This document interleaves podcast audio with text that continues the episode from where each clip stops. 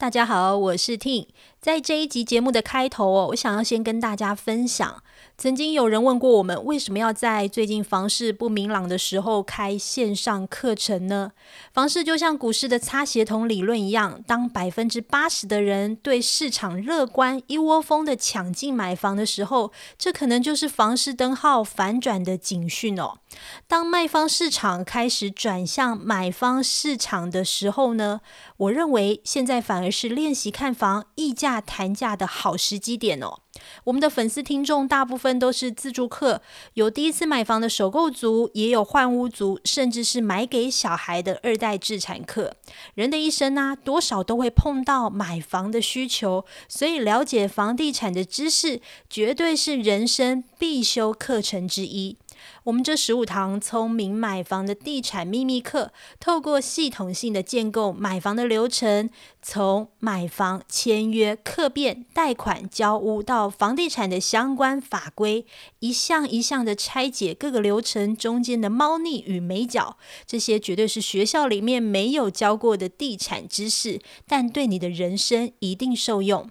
课程的原价是八千八百元，现在是最后倒数几天的早鸟优惠价，只要二六八零元。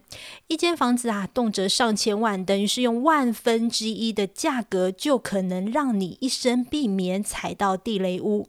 那我们也非常谢谢大家哦，我们的课程已经有快三千位的学员加入了。如果可以，也帮我们推荐给你身边需要的亲朋好友哦。那我把课程的连结放在资讯栏哦。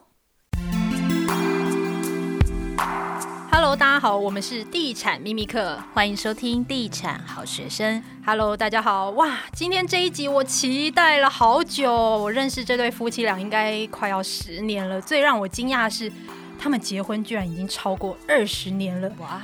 但现在看起来怎么还是像热恋期一样，依旧甜蜜蜜，感情似乎越沉越香。我一定要请我们家的工程师来听这一集，到底是怎么办到的？让我们来欢迎我的偶像模范夫妻档陈永康、张佩珊。哦，掌声鼓励鼓励！认识我们十年了，哇！那你莫非在十多岁就认识我们了？很小的时候，他才十八岁就对了。哦，不过我们今年婚龄进入第二十一年哦，感情好是真的，台面上跟私底下都一样。我们到现在晚上睡觉的时候还会手牵手。Oh my god！心连心，神龙配凤凰。我刚刚看到你们真的非常的开心，因为我真的好久没有见到你们了。真的蛮久没见了。敏婷跟 Sam 对不对？对，我们跟敏婷比较熟，今天算是第一次跟 Sam 见到面。但你的书我们都看过了，哦，谢谢。对，你们的作品我们都有拜读，而且叫 Sam 让我感觉非常亲切，感觉在叫自己。因为你的英文名字也是 Sam，就这么巧。哦，对，那真的非常开心，可以邀请永康哥、佩珊姐来上我们地产秘密课的节目。那终于有机会可以在自己的频道跟你们合体，我期待了好久哦。嗯，那先说为什么我会认识你们，就是以前在报社工作的时候采访过你们两个家。对对，第一个我记得是在市中心的房子，我们的旧家跟我们的新家，敏婷都有来过。对对对对对。然后我印象比较深刻的就是每次哥姐们都会问我说：“哎、欸。”你到底什么时候结婚啊？明婷很怕我嫁不出去，我们催婚。不是不是不是，你条件太好了，我们一直很好奇，到底是哪个幸运男生可以得到？对，而而且说真的，在我们的观念里，我们始终如一哦，就是如果你已经有稳定的对象，然后两个人又都有目标又有共识，那还不如早一点结婚。你是在帮内政部代言是吧？没，今天我还要更进一步的，之前催婚嘛，今天我们要来催生。对，这个也是我们现在面临到的一些问题哦。那。嗯因为我交往其实已经拖了十年，就是最后终于结婚。对，然后你们都飞了好几趟纽西兰，而且小孩都已经读大学。对，认识你的时候小孩还是小学，然后现在他们都要大学快毕业了。看到没？其实我跟敏婷有同事过，嗯，算是有有有有，算是吧？对对不对？我们隔壁栋而已。对，隔壁栋。嗯，但是现在。不一样，老板不一样了。嗯，然后现在李老板也有一点，对对。现在苹果已经收了，呀呀呀！但还好，我们还是在媒体圈各自奋斗嘛。我当时就说，米婷这样的女生怎么会没有在没有在我们这一栋呢？因为她的就是走光，她应该是走荧光幕前。哎，没有啊，主播都很漂亮哎，而且都很有才华。对啊，对，你看你的腿那么长。我们那时候女生需要有长腿女主播，所以你当时应该挖角她哈，直接从隔壁洞挖过来。因为她地产做的太好了，对，太出色，老板不放她走。好了，等下去领便当。可以可以可以，今天来宾费会加倍，对，加倍加倍。那一定要先恭喜你们，就是出版了《这不是教养书》这一本新书。虽然我还没有生小孩，但看完这本书，真的更爱你们了。没没没没，你不用更爱我们，你只要有更想生的欲望就行。是一本催生的书。对，那这本书是要告诉读者什么？嗯，这本书是要告诉读者，不要害怕当爸妈，不要害怕生小孩。生小孩这件事情呢，我觉得是至今为止我跟永康哥做过最对的决定。而且呢，时隔二十年，我们的孩子今年已经成人了，两个小孩，我们依旧自认是非常快乐的父母，没有被孩子有过多的折磨，所以还可以保持年轻。我觉得这一点呢，我跟佩珊是截然不同的。嗯，就是对于孩子这个事情呢，我是完全压根儿没兴趣。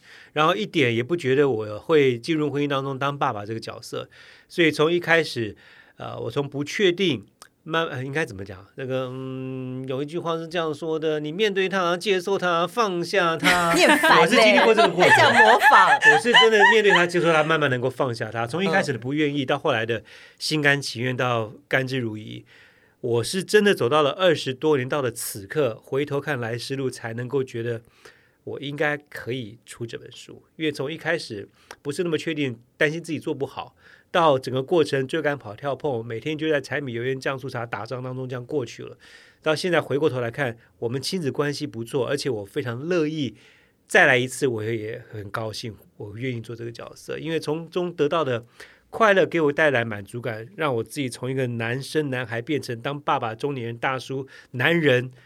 我觉得没有这段历程的话，我可能没办法像今天这么有味道。嗯，这么有味道，哪一个味道？有味道自己这样说。对，那为什么我们这本书定义叫做“这不是教养书”？因为你只要翻过，你就会知道，它真的跟一般典型的教养书完全不同。它没有什么金科玉律，没有什么三个好习惯、七个养成、十个什么什么什么，它就是一个很真实的。然后我们记录我跟永康陪伴孩子成长的过程，三十个小故事。所以我们把它定义成这个书名，它还有一个副标，就是陈永康跟张佩珊，我们用记者的眼光来记录我们三十则独家报道，家庭的家，把我们家庭的故事完整无私的跟大家分享。那些故事是我们生活当中，不管是碰到孩子用钱交友，或者是争吵青春期，我们碰到的状况，从应对当中理出自己的做法。然后希望延伸出来给大家一些参考，所以它并没有一个一个中心的教条，对啊，教养没有方针的啦。因为我我们真心觉得，如果有一本教养书可以通用的话，那那那本书早就卖翻了，不会不会有这样的事情存在。我们希望能够透过我们自己的方式的生活，给别的朋友同样在努力当中的爸爸妈妈一点启发。他们也可以，他们延伸出他们自己的做法。嗯嗯。那除了孩子的教养啊，有一个问题我真的很想要知道，就是因为大部分人都会说，就是交往短短几个月，千万不要冲动跑去结婚。但是我听说你们两个认识 四个月就闪婚了，而且今年婚姻迈入二十一个年头嘛，到底是怎么办到？有没有什么夫妻经营之道、不吵架的秘方可以提供给听众参考？这我先说。对，有刚刚你讲婚前我们如何确认彼此？我，我先说，因为最近那个。小飞跟大 S 他们就是交往二十天就结婚了，对，他们也是闪婚，可是我觉得他们是少做了一件事，就是婚前种种重要价值观怎么确认，少做了这一点。哎，我我像这样讲好了，交往四个月结婚的人比较多，还是像米婷这样交往十年还愿意结婚的人多？我觉得都蛮少的，都蛮少的，坚持会比较多。哦，这是光谱的两个极端。哎，我是觉得交往时间短的，就是比较短时间之内会容易冲昏头、结婚的冲动的人会比较多一点呢。嗯、如果已经交往十年以上，认清对方了，还愿意走进婚姻，那可应该是真爱。真的不简单，我觉得这实在太难讲。我跟佩珊做了几件事了，因为我们自己是记者嘛，然后又同家办公公司办公室，我们在四个月当中，其实认识对方的认知度哦。我相信比一般情侣档交往四年来的更多。嗯，怎么说呢？我们是很认真的，像敏婷跟 Sam 一样，这样写的这 A4 的稿纸，两张三张。每一次约会的时候呢，就像就像我们今天录音的地方一样，摆了张桌子，然后放了一瓶矿泉水，哈，就开始坐下来，感觉像是婚前谈判一样。我们很确定彼此的要问的内容、三观、世界观、价值观、人生观当中所有的问题列出来，一次坐下来聊两个小时到五个小时之间，我们可以列出四五十个题目问对方。对，一对一的独家专访，我们做的非常的透彻，而且绝对不是形而上非常虚幻的。我们直接问：嗯、如果我们真的要在一起，要不要结婚？如果要结婚为前提的话，那我们以后真的过年。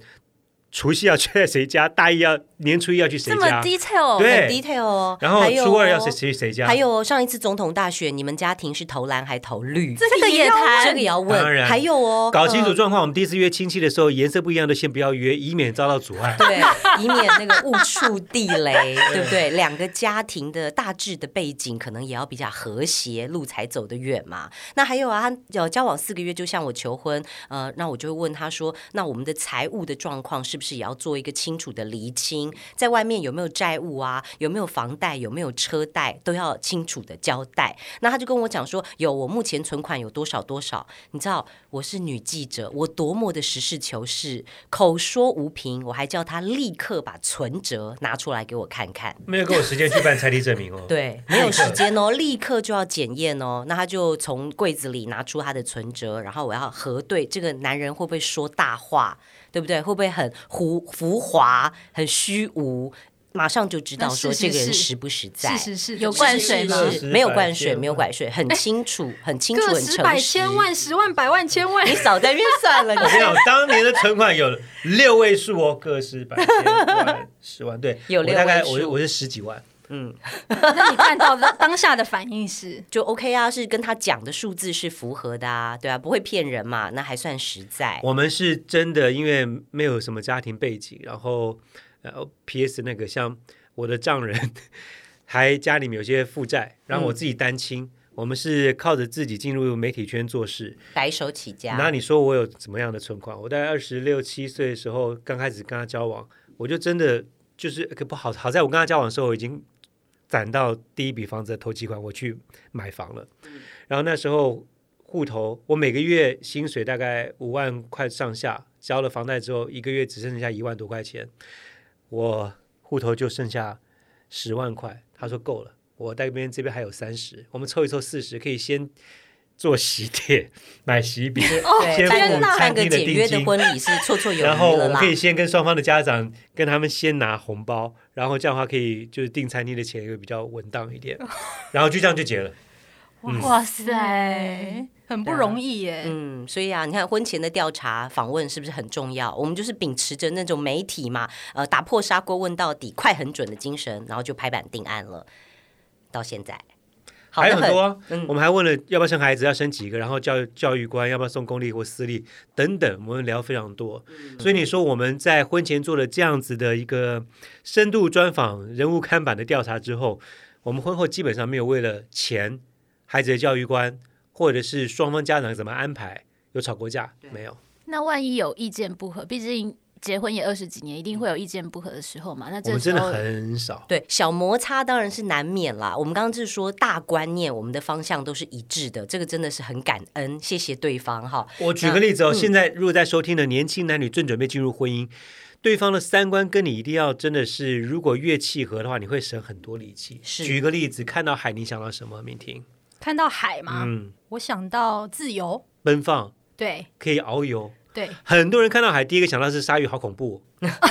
恐惧感，对，所以 这是完全不一样的，完全不一样的。到海边，哇，心胸好开敞。可是真的就有人到了海边会觉得说，哎呦，下面好深哦，会不会掉下去？沙滩好脏，好黑，真的会有很多人跟你想的是不一样的。所以你们两个是同类型的，就对，对，很接近，大致的价值观非常的接近。那婚后如果有摩擦，我们就会跳过那个冲突的现场，先彼此冷静一下，再来谈。就说跳过那种硬碰硬，你讲一句，我讲一句，你大声，我比你更大声的过程，我们就直接看到问题的核心去解决它，然后去调整，嗯、这样就 OK 了。所以我们的冲突都不会太久，哎，也不会停留在那个情绪上，停留在情绪上对解决问题没有意义嘛，没有实质的帮助，所以就很容易找到 共识。是我要插播一下，嗯，佩珊是比较像他讲的那样，我不是，我是闹情绪的。我是 我是比较贴近一般凡夫俗子老百姓的生活。简单来说，我们家的角色刚好反过来了，我比较 manly，我比较 man，永康比较娘，这样大家就理解了吗？是，是你比较感性，对不对？对，他比较感性，巨蟹座的。但是佩珊她是像现在 IT 产业常流行讲说全方位解决方案 （total solution），他就帮你帮客户找到一个解决方案的方式。他就是真的跟我有一些事情要真的那症结点要出来的时候呢，嗯。他会先暂时抽离一下，离开五分钟。他有自己的解决方式，比如说他喜欢我去刷牙，好提醒我自己啊，口气要清新，绝对面对他不要口出恶言，这个很难。如果刷牙如果没办法解决，你就用他的牙刷刷马桶，这样 OK 吗？好，开玩笑，开玩笑，开玩笑。但他离开五分钟之后回来就不一样了。对，他会我回来以后那个气氛他会提出三个解决方案了。嗯，他会提出三个解决方案，就像你们。地产秘密课看到的房子租的有问题之后呢，怎么办？已经买了，那我们就开始想方法去解决一照明不足的部分嘛，或干嘛的？他会提出选项一二三，然后叫我去选。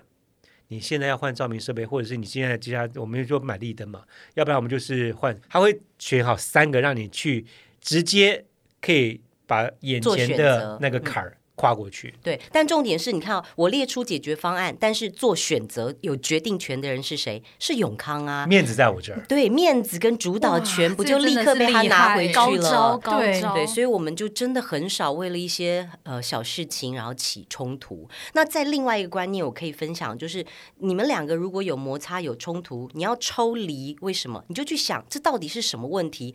五年后你再来看，这还是个问题吗？如果五年后你再回头。看你们今天吵的这个症结，你就会发现，拜托，那真是鸡毛蒜皮，好笑的要命。啊、那有必要为这个去吵吗？哎，有时候我就觉得有，我这个有时候就是意气之争。对，有时候就是争一口气。那你有没有情绪上的没办法过得去的？当然有啊，因为我现在差不多就更年期大叔啊，找麻烦的年纪，就是就可能闹的时间稍微久一点，呃、可是。所以我要给你听起来你真的比较女生多一点情绪在里面。佩珊慢慢学会怎么样对付我了，就是当我真的很无聊、莫名其妙的时候呢，他就不要花精神跟我讨论，对，懒得理他，我就闪边去，我就自个儿出门去跑步，跑比较久回来就好了。你他他就不要在那个时间点跟我去解决问题，因为那个时候不理智嘛，解决什么问题？对啊，只会把问题弄得更大。我也我也知道，不要硬碰硬啦。我也知道我在闹脾气啊，我非常清楚，但我就是不想要和好。我就想出去晃一晃，不行吗？晃完回来之后也就没什么了嘛。对啊，好，反正在婚姻里面，我常常就是八个字提醒自己啦。既然你要走入婚姻了啊，一人一半嘛，那就要尽量的放大对方，缩小自己。我愿意做那个缩小自己的人，所以我们二十一年来相安无事。我不记得敏婷上次有没有在我们第二间房景来访问的时候问到这一题哦。但是当时佩珊说服我要搬离市中心到郊区。以距离换取居住空间，最主要原因之一就是，你每次跟我碎碎念的时候，我都没有地方转。我从客厅看到你，我进到卧室还有你，我去厕所你还跑进来上厕所。他换到大的地方，他说他可以去转几圈躲猫猫，他就不想面对我。那是我想要换大房子的理由。然后我后来听听，因为最后佩珊下的结论就是，你要换到郊区，换大一点。我们的婚姻可以维持的比较好。哦，原来住大房子是有优有有好处，有好处。因为他找到我的时候，他都忘了刚才到底要跟我吵什么了。是 是是。所以你不会把情绪带到过夜？哦，这不可能，在我们家不可能。我说我会闹情绪，对不对？大概也就是两个小时。十五分钟的事，这样。没有没有没有，十五分钟。一两个小时。是我没有那么的圣洁，我大概要在。现在应该一两个小时要对，但越来越越来越快了。他消化情绪越来越快，修养也一直不断的进步当中。这个不止在夫妻，嗯、跟亲子是一样的，就是把佩珊那个那一套做法哈，用在跟孩子的相处上面是完全可以通的。嗯嗯嗯，听起来情绪上的成熟是蛮重要的。对，因为我在你们书上就有看到，就是那个到底该不该生小孩？因为这篇其实我自己也面临了我人生的交叉口，因为我现在自己出来创业的成长期，但也面临到生产年纪上的限制。我相信很多听众跟我一样有这样的烦恼。那我书中其实也看到永康的一开始，其实你没有很想生，对，嗯。那后来是怎么转念？就是面对生与不生，可以给我们一些建议吗？到了那个催生的 part，快点加把劲儿，催生。我先。等一下，这个是 这个是不是有催生的那个叶配之路啊，内政部叶配。对，我觉得这不太对。没有啦，是针对好朋友，我们才讲真心话。应该这样子，我先下结论，写好标题，再回头讲故事。嗯，我给你的标题就是：人生当中有哪些是不可逆的，错过没了就没了，那要先做。如果其他东西是还有机会 second chance 的话呢？可以放在优先顺序的第二位。我所有做的人生选择，人生、工作跟生活没有平衡这件事情，绝对没有。嗯，有 balance 最好。选择的顺位，只有我不觉得工作生活叫做平衡，基本上就是取舍。你有一个就没一个，你有了这个就没那个。我举例，孩子小学毕业跟国中毕业两次的关键时间，我们都觉得。小学上了国中之后，就变成青春期了。国中到了高中，基本上别人男女朋友了，所以那两那两个关卡，我们都不想错过跟他们紧密的时刻。所以我们分别在小朋友小学毕业跟国中毕业都安排了一个很长的一两个月的旅行，嗯，好不好？好棒棒，我也很开心啊。但为了那两次旅行，我们分别都掉了节目，嗯，就是出去回来节目没了，嗯，工作没了。甚至在更早之前，我们跟小朋友去纽西兰 long stay 一年多，我们薪水、工作也全部停了一年的时间嘛。这个就是你做选择，然后不要留遗憾。你回过头来午夜梦回时间，可能会讲到说啊，工作掉了个节目，真的堆心瓜。但是回头再想，如果没有丢掉那一个节目，我们就不会有那一整个多月难以忘怀的岁月。那画面是很美好的。对，那你说要不要生小孩这个事情，从一开始压根儿我就不想生。我在婚前跟佩珊做问卷调查的时候，他就是那种对于妈妈的角色充满了粉红泡泡的人。没有，充满了信心，信心。所以我很确定，我很坚定。但是永康哥是跟我说，也干嘛要生小孩？你不觉得小孩像宠物一样吗？只会把家里弄很脏，然后到处啃家具，形容的也很传神。他充满了母爱，我是完全没父爱。嗯，因为跟我们的原生家庭有关了。我自己单亲，然后我自己国中、高中那个。成长从小男生要开始变变变大男生的那段岁月，刚好是自己的爸妈闹离婚的时候。嗯、每天看他们吵架，我觉得婚姻这种东西，家庭这种东西，一张纸的约束力，在那时候我自己感觉只是一张纸，你要分就是分的。然后那时候我才常常扮演去陪着妈妈去要赡养费的角色，所以我就觉得，而且那个基本上是因为我的爸爸。呃，太博爱了，爱了太多女人了，所以我对于男人这个扮演爸爸的角色啊，嗯，我始终认为没有学习的对象。如果说如果一个家庭里面要有漫威英雄跟坏蛋的话，爸爸是坏蛋角色，我一直都这样觉得。嗯、所以我觉得我应该，我一没有幻想，二不抱期待，三不认为自己有父爱。嗯，所以在婚前佩珊问卷调查的时候就说，他如果要结婚，他一定要生孩子。嗯。我这个我犹豫了很久，因为要要不要打勾？因为选项旁边他还有问那个 yes or no，愿不愿意完成这条？要打勾，考虑半天，我说可以不要吗？他说不要的话，那我们就不要结了。结了对啊，我很直接就这样回答。但我很想赶快跟他结婚，因为我不想每天半夜送他回家。结了婚还是可以送啊，所以还是要送啊。为了逼婚，他只好勉强予以同意。他居然跟我讲说要生四个，我昏了。嗯，我说我最多只能两个。对，反正我们就是一番讨讨价还价、讨价还价的过程，最后就两个定案了啦。而且我也就是不给自己留任何后患的机会。我们家老二上午十点半出生，十二点。所有的黄疸报告什么都出来，我下午四点结扎，这我多不想生。对，但是我自己开始我的想法。对，但你又怎么样改变了呢？我是真心从心心不甘情不愿到后来慢慢慢慢接受的过程当中，是因为孩子给我的 feedback。嗯，他开始从破坏家具跟流口水的阶段过了之后，到开始会讲话。那个像米其林的嫩嫩的手抓着我，每天想要让我带他去溜滑梯啊、荡秋千啊，然后我一回到家就好期待看到我，然后往我身上扑，我、哦、那感觉，哎，我觉得最主要开始让我转念的是因为我被需要，嗯，我被需要的体现是在于说，我觉得我的付出和有立即性的看得见的回报，然后我对另外一个生命产生了重大的影响。他给我的回馈是让我觉得让我每天很开心的事情，我们抱在一起玩乐这样子，然后呃，在每个阶段孩子不同的成长过程当中，我们的互动会让我觉得，诶，我在每一个阶段我自己都有相对应的很多的成长。要不是因为他们，我不会想要房子去换大的，因为他们要换房间嘛，男生女生要分开。我那打拼的动力就不会像这个有那么的积极，然后我的人生规划就不会想到说我开的车子要换不同的车型，因为后面要放婴儿座椅。然后我要安排，我也不会想到去纽西兰 long stay，我就不会人生有这么奇妙的一个旅程，很多都不会有出现的。所以那个随着时间的推演呢、啊。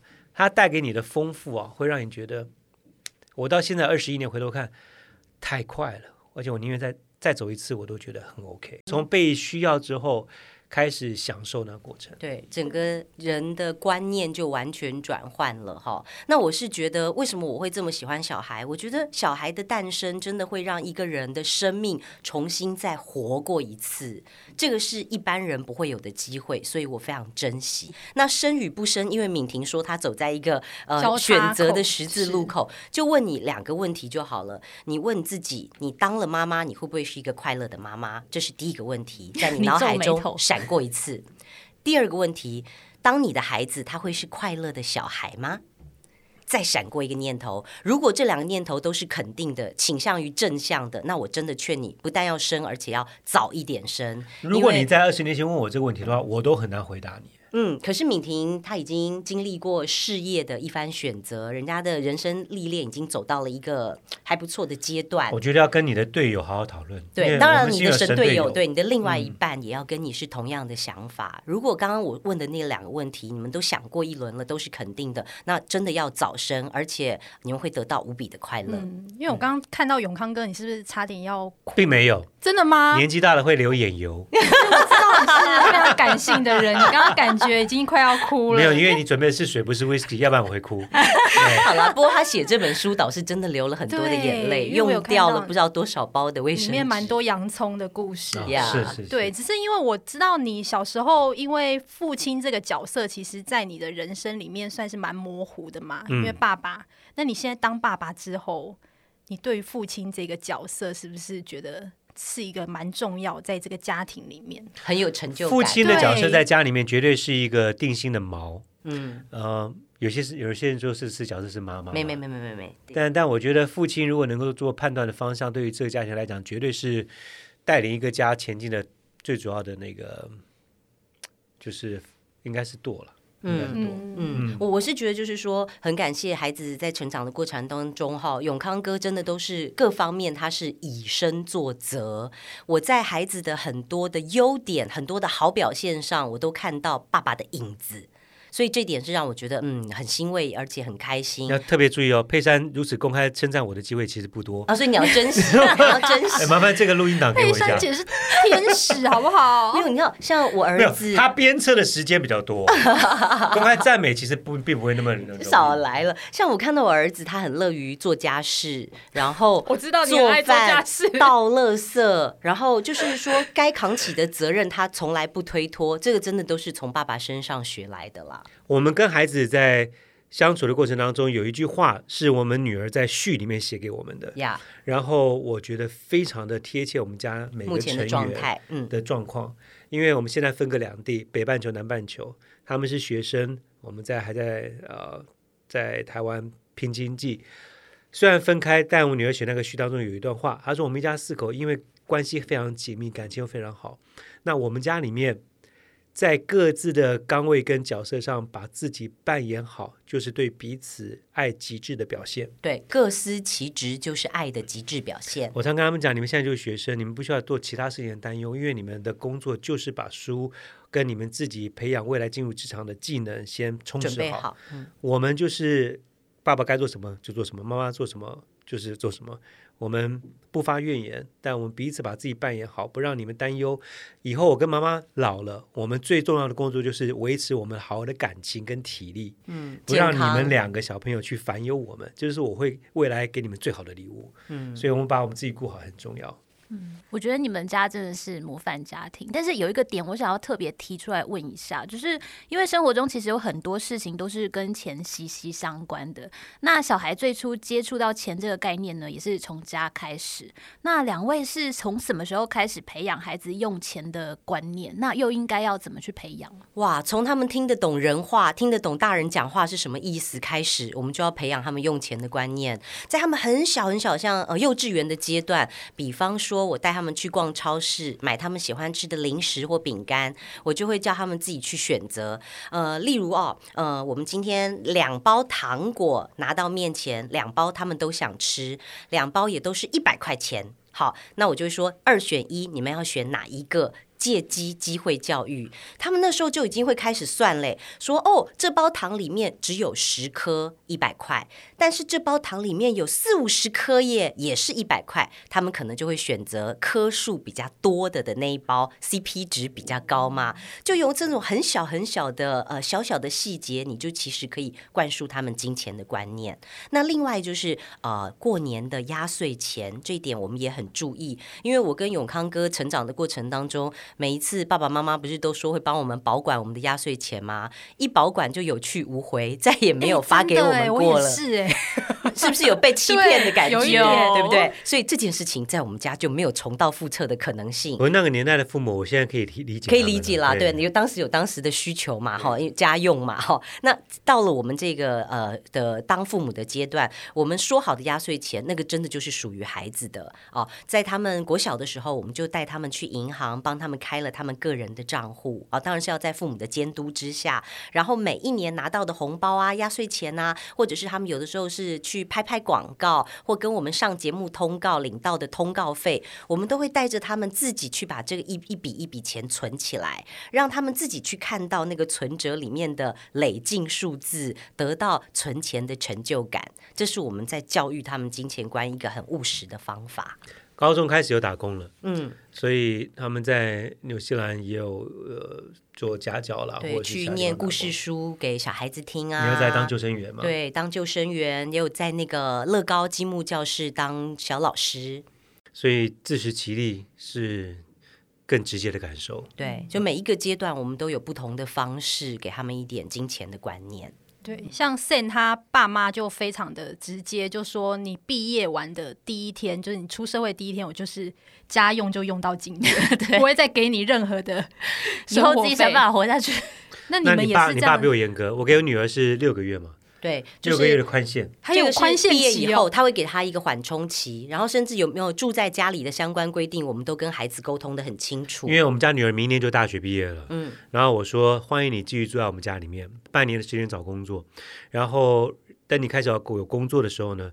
家里面，如果你还要住的话，我不会像外面房东一样收你那么高的租金，不会收你全额啦。但你必须要负起一些相对的责任，嗯、水电费什么你就必须要付。对，就要分担。哦、这概念哎，这概念很好，因为现在很多爸妈是不会跟小孩拿这个费用。而且纽西兰水电费很贵哦，真的、哦。纽西兰水电费台湾对三四倍哦，绝对跑不掉的。然后这方面也是养成他节约的一个观念。好，那以前老一辈总说就是生个孩子可以防老嘛，但现在很多父母亲就只求小孩长大后不要来啃老，很多家长会帮小孩储蓄理财啊，买定期定额的保险，甚至直接送房子哦，这个我们听过非常多，羡慕。你们认为父母亲有义务帮小孩买房子吗？到底该不该留资产给子女呢？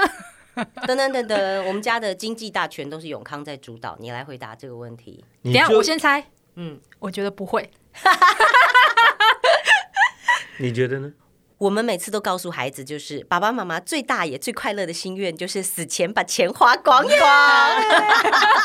这样子，如果能够健康的状态下把钱花光光，哇，那实在是太美好了。有的时候给的资产少了志气，就是你给他的越多，他相对他奋斗的那个就越少，越少。对，我们我们当然，我跟你讲，我跟佩珊。我们当然希望孩子能够过得有保障，哦，但是我们又不希望他们在年纪这么轻的时候就已经知道自己未来会有保，会有一个生活上面的安稳。所以我跟佩珊倾向当然是我们自己赚的钱自己用完是最好。嗯，那你说要不要留呢？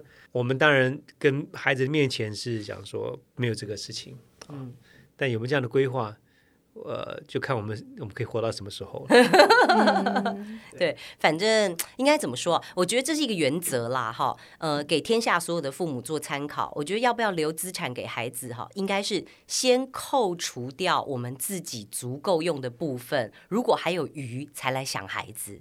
好，因为这样子一方面给他们有自己打拼的一个动力，而且自己赚的钱养活自己，你不觉得白手起家的那份心意、那个滋味会特别的好？赚来的钱、嗯、那个钞票也特别的香吗？与其是呃父母供应的这样相比较，对，所以我我觉得吃苦还是给孩子一个最好的补品，这个路他们必须要自己走过。与其说真的，我有一天拜拜了，然后把钱留给他们了，嗯，不如。他们在年轻开始，如果是在创业之初有一些资金需求的话，把孩子，我们可以当天使投资人投资他们，然后看他们做、哦、做出一些成绩，然后我还可以 入股，这样还不错。对啊，就是真的没有白吃的午餐啦。他们要什么都得自己先努力过才算数。那如果是买房子的自备款呢？这一点呢，哈，我必须要坦诚的讲，像我自己买房子的时候，你说我们刚进入媒体圈，然后从基层做起。三万多块钱的薪水在台北是怎么买房子嘛？二十年，不要说现在的二十，我们二十几年前都。觉得不太可能了，所以这跟娶我有点关系啦。当时他就是房贷，觉得哦负担压力太大了，才决定赶快结婚，找一个人来帮忙分担房贷。有部分哦，因为问卷调查表里面，我当时有问说，那如果我们真的结婚的话，你愿意一起付房贷吗？对，他打过他只愿意啊，一人一半。他好不要脸了，他还继续追问说，那那你付多少？你愿意负担多少的比例？我就很自然说，那就一人一半呢，因为我当时赚的薪资跟他完全不相上下。他好高兴哦，立刻就求婚了。OK 啊，立刻。毫不迟疑，对我我的妈妈在当时有帮助我，在又帮助他一些。是，我们我的第一间房子在台北市的大安区，那时候的公寓买的时候也是快二十年的公寓。嗯，那西元两千年一平的单价，我有一点忘记，好像二十多二十多万，反正那间房子在二十多平，七百多万出头，然后。我自己是存了一百万出头，跟我妈借了一百到一百五，一百多一点，因为还有一些装潢的钱，嗯、所以她有赞助我在自备款的部分。嗯，那后来我把那间房子卖了，就按照比例，我那时候是给了我妈妈三百多，就是还给她的钱。所以如果孩子有需要投几款，需要我们帮忙的话，我们也乐于帮助。但是也必须要知道，这个到时候你买卖房子的时候，或者是你未来有成就的时候，你必须要知道按比例来归还。投资的概念就对了，嗯、对，投资的概念，嗯。好，那这一集非常谢谢永康哥跟佩珊姐。那我们把两位的《这不是教养书》这本书的购书连接放在资讯栏，让大家可以参考。那下一集我们来聊夫妻俩买房的必胜心法，老后生活超前部署不愁钱，到底他们要怎么办到呢？那我们就下一集再见喽，拜拜，拜拜，拜拜。